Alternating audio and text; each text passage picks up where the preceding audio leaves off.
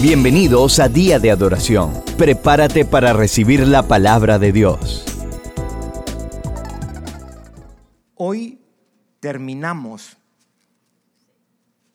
el capítulo 16. El discurso del aposento alto continúa hasta el capítulo 17, pero hay algo que cambia, hay algo que termina aquí. Aquí termina todo lo que Jesús, esa noche, la última cena, todo lo que Jesús le tiene que decir a sus discípulos. De aquí en adelante, lo que sucede es lo que se ha conocido como la oración sacerdotal de Jesús. Todo el capítulo 17 es una oración que Jesús hace al Padre delante de sus discípulos. Lo más increíble de esto, no solo que los discípulos escucharon, porque nosotros pudiéramos tener de esa oración esto. Y Jesús oró y nosotros lo escuchamos y no saber qué oró. Pero Jesús no solamente quiso orar delante de sus discípulos, Él quiso que sus discípulos lo registraran para que usted y yo lo leamos. ¿No es eso glorioso? Que tenemos el contenido de la oración que Jesús le hace a su Padre la noche que fue arrestado.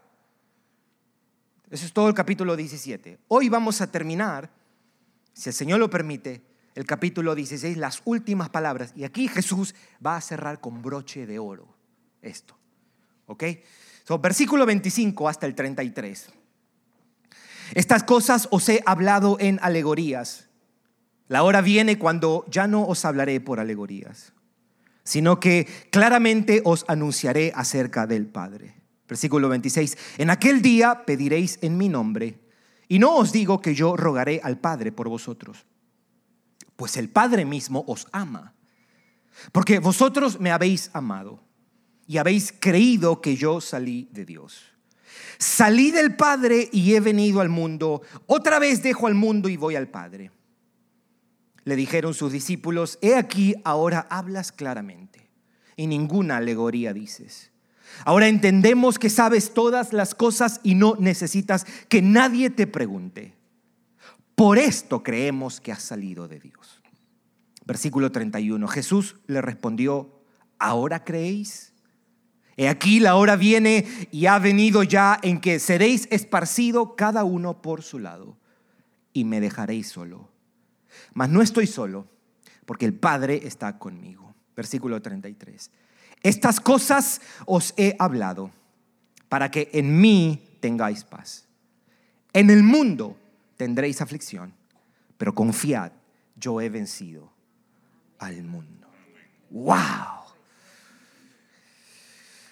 Estas cosas os he hablado para que en mí tengáis paz. En el mundo tendréis aflicción, pero confiad, yo he vencido al mundo. Danos, oh Señor, la fe que viene por el oír tu palabra. Y que esa fe produzca corazones confiados, seguros, que se sostienen en ti, que te miran a ti, que se apoyan en ti, que te buscan a ti, que te obedecen a ti, que se sujetan a ti, Señor. Haz tu obra hoy en medio de nosotros a medida que estudiamos y meditamos estas palabras a medida que ponderamos la profundidad de estas palabras, lo esperanzador que ellas son para nosotros. Te lo pedimos a ti en el nombre de tu Hijo Jesús. Amén. Puedes tomar asiento. En el último sermón habíamos hablado que Jesús explicaba acerca de lo que es el gozo cristiano el gozo de un cristiano. Ahora nos vamos a enfocar en la paz del cristiano. Como dije hace un momento, estas palabras son todavía parte del discurso del aposento alto. El discurso que Jesús pronunció la noche que fue entregado, la noche que fue arrestado. Ahora, estas son las últimas palabras en el sentido de que aquí ya no va a hablarle Jesús. Después del versículo 33, Jesús ya no se dirige a sus discípulos, sino que a partir del 17, capítulo 17, se dirige al Padre en oración. Entonces, en un sentido, lo que Jesús va a hacer en estos versículos es resumir lo que ha venido diciendo en los capítulos 13, 14, 15 y en todo este capítulo 16. Él empieza esta sección diciéndole, ya no les voy a hablar por parábolas o alegorías, como dice, ¿verdad? La hora viene cuando ya no os hablaré eh, por alegorías, es decir, en el día o la hora, cuando yo venga resucitado y el Espíritu venga, no les hablaré por alegorías, sino que explicaré de manera completa y clara acerca de todo esto lo que yo vine a hacer. Hay cuatro cosas que, que encuentro en este pasaje que me gustaría que sean los cuatro puntos del sermón que voy a compartir hoy y al final algunas implicaciones. Lo primero es que Cristo confirma que sus discípulos han creído en Él. Eso es lo primero que vamos a mirar. Lo segundo, Jesús advierte a sus discípulos de aflicción. Número tres, Cristo quiere que encuentren paz en la aflicción. Y número cuatro, Cristo ofrece esperanza en la aflicción. Así es como Él cierra esto. Así es como Él cierra este discurso que nosotros tenemos aquí. So, vamos a ir al primero. Cristo confirma que sus discípulos han creído en Él. ¿De dónde tomamos esto? Si usted lee el versículo 27, el versículo 27 de nuestro pasaje, dice, pues el Padre mismo os ama porque vosotros me habéis amado y habéis creído que yo salí del Padre. Habéis creído que yo salí del Padre. Cristo lo que está haciendo aquí es confirmar que Pedro, Juan, Jacobo, Mateo finalmente han creído en Él. Creyeron que Cristo es quien dijo ser. El Hijo de Dios que ha venido de parte del Padre.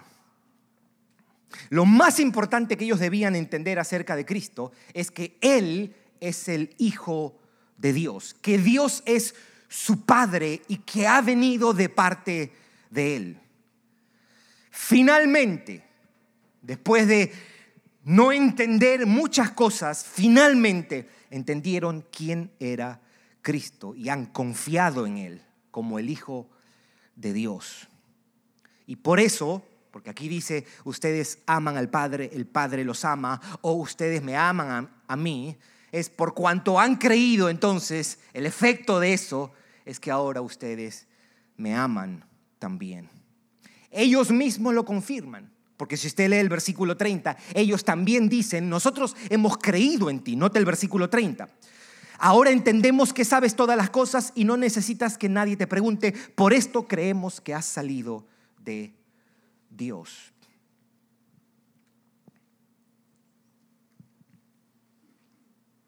¿Qué creemos nosotros? Creemos que Dios tiene un hijo y a ese hijo lo ha enviado a esta tierra. Y ese hijo se llama Jesús de Nazaret. Y que Él ha hecho algo para redimir pecadores. Jesús está afirmando que estos hombres que han estado con Él finalmente creyeron. Creyeron. El Dios del cielo tiene un hijo. Y que es Dios en la carne, ha venido a este mundo. Así como tú puedes ver, hoy día tú puedes ir a casa y decir, yo vi a Richard hoy. Yo vi a Cristian hoy, yo vi a Alberto, hoy, vi a Betty hoy, vi a Raquel hoy, vi a Marisol hoy. El Hijo de Dios fue visto también en esta tierra. La intención de Jesús es que ellos crean que Dios es su Padre que Él es el Hijo enviado de Dios. En realidad, esto es tan cierto que Juan escribe el Evangelio de Juan para eso mismo. Si usted va a Juan capítulo 20, el versículo 31, note, note él escribe ahí, ¿cuál es el propósito para él escribir su evangelio? Y él dice, estas cosas se, estas se han escrito para que creáis que Jesús es el Cristo, el Hijo de Dios, y para que creyendo tengáis vida en su nombre.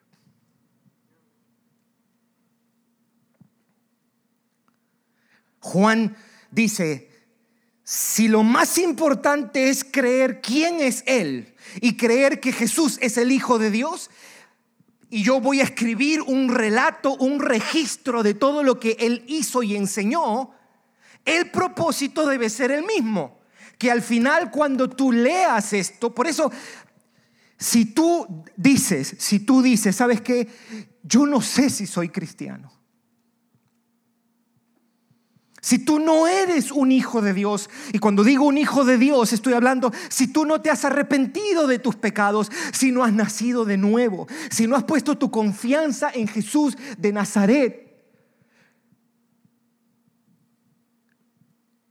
yo te exhorto que agarres Juan y léelo y léelo hasta que veas a Jesucristo. Y que en tu corazón haya una certeza de que Él es el Hijo de Dios y que Él te ha redimido. Y no leas nada más hasta que Dios te salve con su palabra. Y que tú digas, yo también creo que Jesús ha salido de Dios. Y que Él murió por mis pecados. Y Él volvió al Padre y un día volverá por nosotros para llevarnos a estar con Él que tú puedas creer eso. Toma la palabra de Dios y deja que Dios te hable, te enseñe, te muestre. Estas no son de las cosas que tú puedes dejar como un asunto más para resolver. Este es el asunto más importante para que tú puedas resolver. ¿De qué vale que tengas toda tu vida en orden y al final te pierdas? ¿De qué le vale al hombre ganar todo el mundo y al final perder su alma? Mi pregunta, la pregunta que yo te hago a ti es, ¿crees que Jesús es el Hijo de Dios? En tu corazón lo crees y tú dices, esta es la seguridad, la mayor seguridad que yo tengo. Aquí yo pongo mi vida y mi esperanza. Hay cosas que tengo, hay cosas que se van a ir, pero esta es la certeza que yo tengo. Es Jesús de Nazaret. Tu esperanza, ¿crees que Él es el Hijo de Dios? Y si no, Pídele a Dios que te salve, que te ayude a verlo. Que te ayude a ver que Él es el Hijo de Dios y que esto no es una cuestión que nosotros hacemos solamente para sentirnos bien. Esto no es un juego que nosotros hacemos. Esto no es esa cosa que hacen los cristianos los domingos.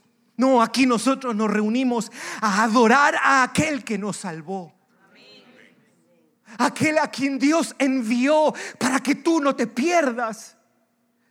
Qué tragedia que te pierdas estando tan cerca de Cristo, de la verdad. Qué tragedia sería que te pierdas por la eternidad y que vivas un martirio, un tormento eterno en el infierno separado de tu Creador por no haber creído en Jesucristo de Nazaret. Qué miseria qué desperdicio de vida, qué tragedia, qué escándalo, qué pecadores que se ha sentado en una iglesia no vean a Jesucristo y no les importe. Implora por tu alma, implora por tu alma. Esto no es la religión de tu papá y de tu mamá. Esto es el Dios de los cielos que creó tu alma una vez y ha enviado a su Hijo para que tú seas salvo y no te pierdas. ¿Crees en Jesús de Nazaret, amigo, amiga?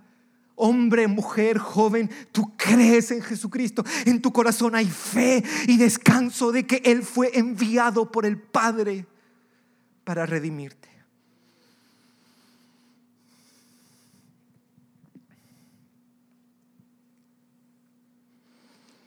Para nosotros que estamos en Cristo,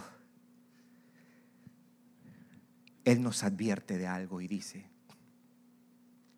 van a tener aflicción. Versículos 32 y 33.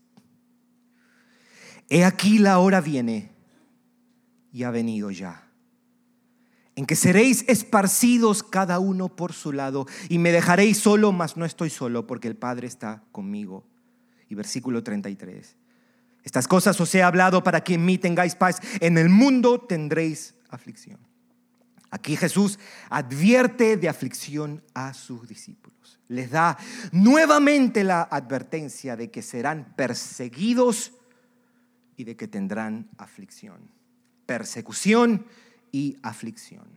Una y otra vez Jesús le ha dicho a sus discípulos, al menos si usted recordará en Juan 15, 19, él dice, porque no sois del mundo, antes yo os elegí del mundo, por eso el mundo los aborrece, por eso el mundo los aborrece. Y en Juan, el mismo capítulo, en el siguiente versículo, dice, si me han perseguido a mí, también a vosotros os perseguirán. Los aborrecerán y los perseguirán. Y esto está en armonía con todo lo que nosotros encontramos en el Nuevo Testamento. Pablo decía, le dijo a Timoteo, el que quiera vivir piadosamente en Cristo Jesús padecerá persecución. El mismo Pablo dijo, cuando él termina su primer viaje misionero, él le dice a su compañero, vayamos otra vez para afirmar a los discípulos, le dice él. Y lo más interesante es que el texto dice que, Pablo quiso animar y exhortar a los discípulos. Y alguien pudiera decir, ok, me imagino que le va a decir que todo va a estar bien y esto no. Dice Pablo, Hermanos, es necesario que a través de muchas tribulaciones entremos en el reino de los cielos. Pablo no calificaba como predicador de la prosperidad. Le iba mal a él. En esos contextos él hubiese sido estimado como un aguafiesta. ¿Cómo que es necesario que a través de muchas tribulaciones entremos en el reino de Dios? Precisamente el Salvador que fue afligido tiene seguidores que experimentan aflicción. Por eso que el mismo Pedro decía, dice, mas si haciendo lo bueno sufrís y lo soportáis, esto ciertamente es bueno delante de Dios. Cristo padeció dejándonos ejemplo para que nosotros sigamos sus pisadas. Ahora, hay algo, algo importante aquí que a mí me gustaría que usted pueda notar aquí. Note el versículo 31. Jesús les respondió, ¿ahora creéis? Hizo una pregunta, o al menos está planteado como una pregunta. Versículo 32 ahora. Aquí la hora viene y ha venido en que seréis esparcidos cada uno por su lado y me dejaréis solo. porque yo quería que usted note esto? Es porque al advertirles de aflicción justo después de hablar que ellos creen y confían en Él, nos enseña que Él no quiere que sus discípulos malentiendan la naturaleza de la fe. Él no desea que se hagan falsas expectativas respecto a la vida cristiana. Él quiere que estén conscientes de lo que implica creer. ¿Creen? Les dijo. Ellos dijeron, creemos ahora, creen. Bueno, a ustedes los van a perseguir. Confiar en mí no los va a eximir de dificultades, no los va a librar de persecución. Él les advierte de aflicción a sus discípulos para enseñarles que ella es parte normal de la vida cristiana.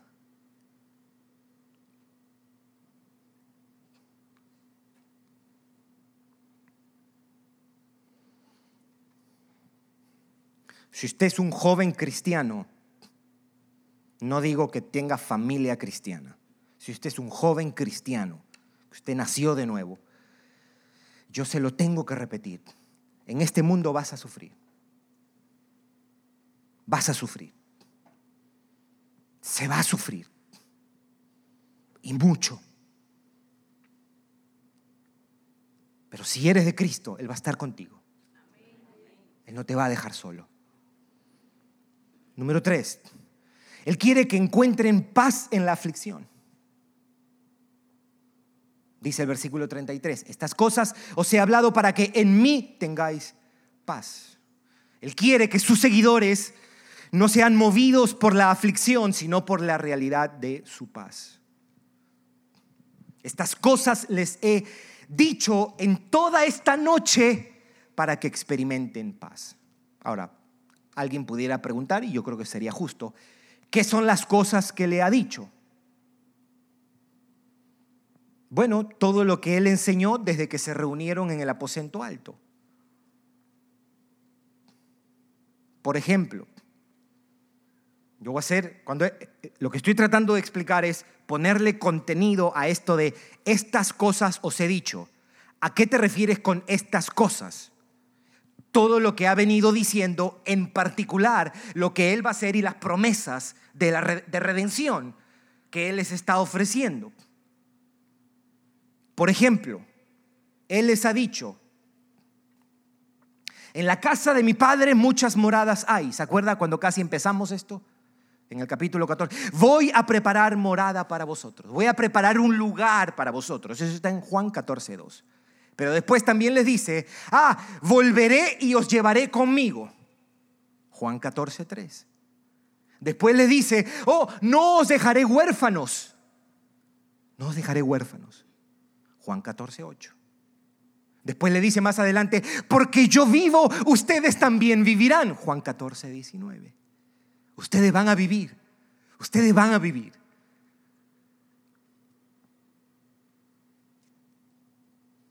Después le dice, todo lo que pidan a mi Padre, Él lo dará. Juan 15, 6.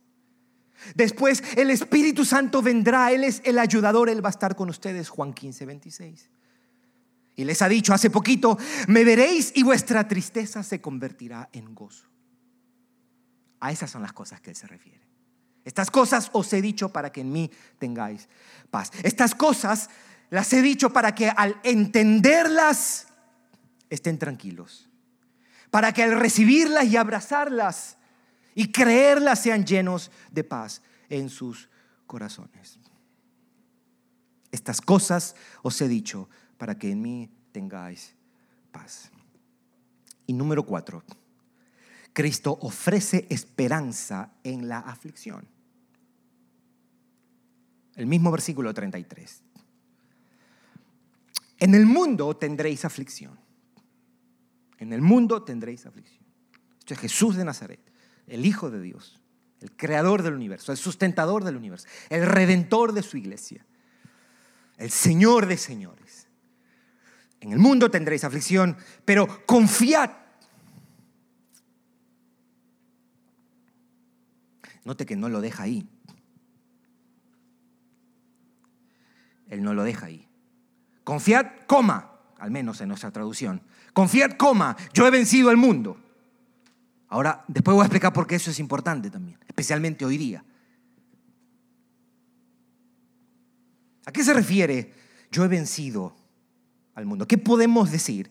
Yo creo que sin tener que ir a otro libro, uno puede tomar alguna referencia de algo que él dice en Juan 12:31, por ejemplo. En Juan 12:31, note lo que él dice, porque estamos tratando, cuando Jesús dice, yo he vencido al mundo, ¿qué, cosa quiere decir? ¿Que, se agarró a trompadas con todos los hombres del mundo y los venció, que fue como eh, eh, em, lucha libre, que se metieron todos, eran como 30 y al final él los sacó a todos. Dejemos que el mismo Juan nos diga esto. ¿A qué se refiere esto? Versículo 31 del capítulo 12. Ahora es el juicio de este mundo. Ahora el príncipe de este mundo será echado fuera. ¿Qué cosa quiere decir con esto de yo he vencido al mundo? He vencido el mundo porque Él ha juzgado al mundo. Ha vencido el mundo porque ha juzgado y ha destronado al príncipe de este mundo. Con su vida, muerte y resurrección, Cristo destrona al príncipe de este mundo. Eso quiere decir que Él ha triunfado sobre la autoridad del mundo, sobre las tinieblas que reinan en el mundo, ha triunfado sobre los poderes de este mundo, ha triunfado sobre el diablo, ha triunfado sobre la maldad, ha triunfado sobre la muerte que hay en el mundo. Venció el pecado, venció la muerte, venció la influencia del mundo, la mentira del mundo, la maldad del mundo. No teman al mundo porque yo he vencido al mundo por medio de lo que vine a hacer.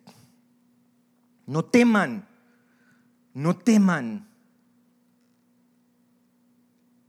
Aun si el mundo entero los persigue, si el mundo entero muestra gran poder, quiero que sepan que he vencido a este mundo hostil. En la cruz del Calvario, yo creo que esto es importante decirlo. A veces hablamos de la resurrección como el único medio donde Cristo triunfó. Y aunque la resurrección es un triunfo, la cruz no deja de ser un triunfo en la cruz, por medio de su muerte, por medio de su debilidad, Cristo estaba triunfando sobre los poderes del infierno. Eso es lo que dice Colosenses 2.15. Escuche cómo lo dice. Y despojando a los principados y a las potestades, los exhibió públicamente triunfando sobre ellos. En la cruz del Calvario, Cristo venció a los poderes del infierno.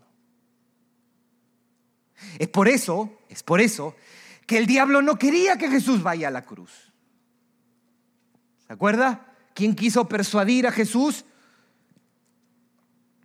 Señor, no, hey, Jesús, Jesús, Señor, ¿cómo? tranquilo, no es para tanto, Señor, que tienes que ir a morir. ¿Y qué le dijo el Señor? ¿No se acuerda? Apártate de mí, Diablo desgraciado.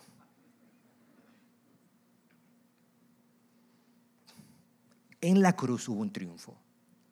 Cristo venció al mundo en la cruz del Calvario. Hay un triunfo. Ahora alguien diría, sí, pero Él y nosotros, bueno, en virtud de nuestra unión con Cristo, nosotros también vencemos. Escuche cómo lo decía Juan en primera de Juan 5. Porque todo el que es nacido de Dios vence al mundo. Y esta es la victoria que ha vencido el mundo, nuestra fe. Ahí está nuestra victoria, nuestra esperanza.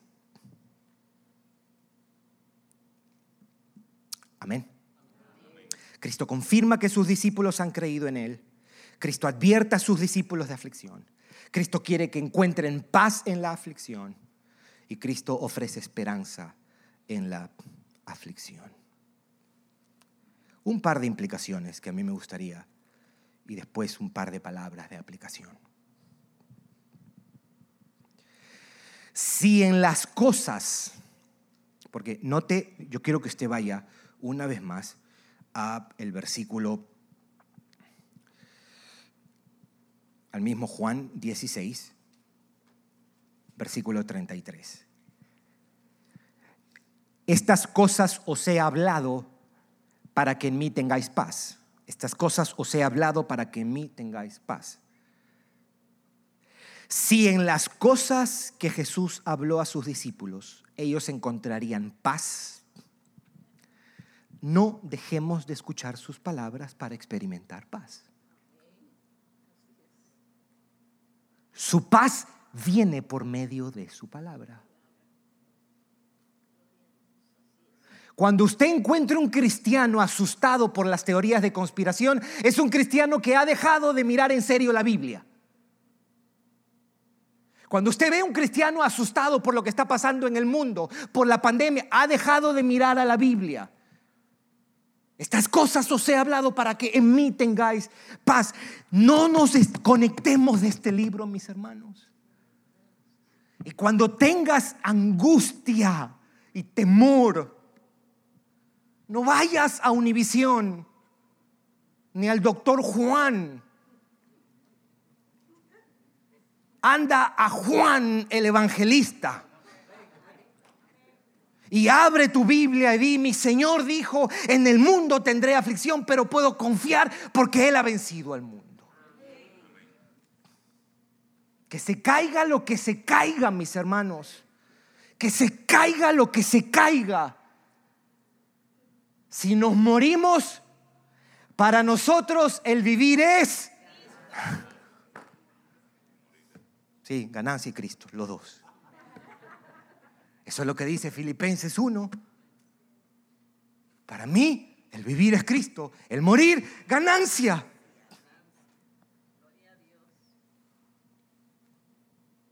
No, note que no dice, note que no dice, en el mundo tendréis aflicción, confiad, yo he vencido al mundo, a menos que venga una pandemia y de ahí vemos cómo resolvemos.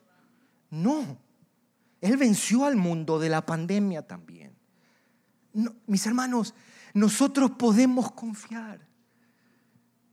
Y aún en los momentos, en los momentos cuando nosotros somos movidos por el temor, por la incertidumbre, la inseguridad, nosotros tenemos que venir corriendo aquí, aquí a su palabra. No vayas a Facebook o a Instagram a buscar un meme.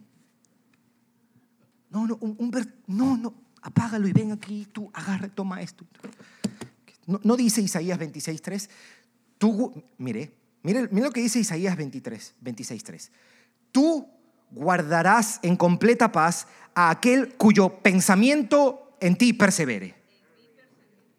¡Wow! Perseveremos usando esto trayendo esto aquí y ahí habrá paz. Yo no estoy diciendo que el cristiano no experimenta temor, pero no nos quedemos en CNN, no nos quedemos con el doctor Juan. No, vengamos aquí a la palabra de Dios. Eso es lo primero. Lo segundo, la segunda observación que me gustaría hacer es que él dice, pero confiad, coma, yo he vencido al mundo. No les dice, pero confiad. Eso quiere decir que la fe tiene un contenido específico o es una invitación a apoyarse en algo sólido y concreto. ¿Por qué yo digo esto? Porque usted se va a encontrar, esto es bien común hoy día, ¿ok? La gente dice, lo importante es tener fe. Entonces el cristiano que no es entendido dice, sí, sí, eso es verdad. No, lo importante no es tener fe. Lo importante es en quién tú tienes esa fe. ¿Se entiende? El concepto, y no solamente gramaticalmente, sino también espiritualmente, fe en su esencia es confianza o apoyarse en algo. No hay fe si no hay confianza. La fe es apoyarse en algo. Entonces no estaría bien decir, con tal de que tú tengas fe, no importa en lo que sea, está bien. No, porque si yo le digo a usted, ¿ok? Mis hermanos, yo tengo fe. Yo tengo fe yo me voy a apoyar en esa, en esa columna. Y usted me diga, si usted me dice, Gerson, no importa, lo importante es que tú tengas fe yo me voy a caer, porque eso el otro día casi me caigo, no sé si algunos vieron. Eso no, eso no es digno de confiar. Yo me voy a levantar y le voy a dar un golpe a usted. Y después tengo que pedirle perdón al Señor. Pero usted no me está amando. No es. Eh, lo importante es que tú confíes, que tú tengas fe en cualquier... No. No, porque si es fe en arena movediza, ¿cómo va a ser sabio eso? La pregunta es, ¿en qué tú apoyas tu vida? ¿En dónde está apoyada? Y Jesús dice, confiad, yo he vencido al mundo. Hay un, hay un exjugador en Perú que se ha vuelto famoso, porque una vez él gana un partido y él dice, no sé, la verdad, él se identifica con el cristianismo. No necesariamente una persona que se identifique con el cristianismo es cristiano. ¿Estamos con eso? Justin Bieber se identifica con cristianismo, Neymar se identifica con cristianismo, pero yo no sé si de verdad son cristianos. Me sospecho que no son, pero bueno. Y este señor dice, la fe es lo más lindo de la vida, dice él. Y él se ha vuelto famoso por eso. Yo diría, o qué le preguntaríamos, sí, pero ¿en qué? ¿Cómo va a ser la fe? No, no es fe en la fe. Es encontrar algo sólido donde apoyar nuestras vidas, nuestra existencia, el destino de nuestra alma, nuestra esperanza. Y Cristo dice, tú la puedes poner en mí porque yo he vencido al mundo. ¡Wow! Eso es glorioso, mis hermanos. Eso es glorioso. Jesús es lo más increíble que nosotros tenemos, mis hermanos, lo más seguro. El Hijo de Dios vino, caminó en esta tierra, murió en la cruz del Calvario, se levantó al tercer día y ascendió a los cielos. Y él dijo, yo vuelvo por ustedes. Ahí está nuestra esperanza, mis hermanos. Afanado cuando te has aferrado a eso, mm, parece que no, no va junto eso. Cuando alguien se aferra de eso, puede estar más cerca de la paz de Cristo. Dos palabras de aplicación. Tomemos tan en serio las palabras de Jesús acerca de que en el mundo tendremos aflicción para que no nos sorprendamos cuando la aflicción nos golpee. Tomemos en serio, tan en serio, que no nos asustemos ni entremos en pánico, desesperados, cuando veamos el dolor, la muerte, la maldad, la tribulación en este mundo caído. Tomemos en serio sus palabras. Y dos, pero también tomemos en serio las palabras que Él dice. En el mundo tendréis aflicción, pero confiad, yo he vencido al mundo. Para que nos llenemos de confianza, para que estemos tranquilos seguros y firmes. Gracias por escucharnos. Para recibir esta y otras enseñanzas, visita diadeadoración.org. Hasta la próxima.